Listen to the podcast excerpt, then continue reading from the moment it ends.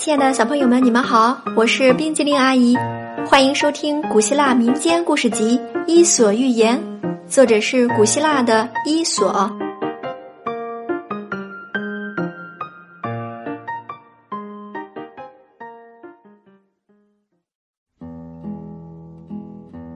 接下来我们要讲的故事是野兔和猎犬。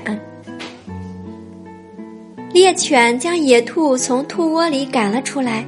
追赶了一段距离，但由于野兔逐渐跑远了，猎犬便放弃了追赶。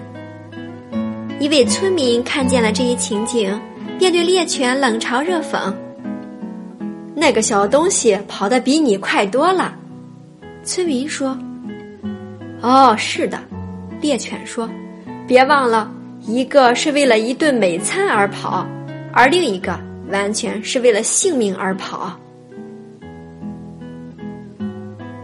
亲爱的小朋友，故事讲完了。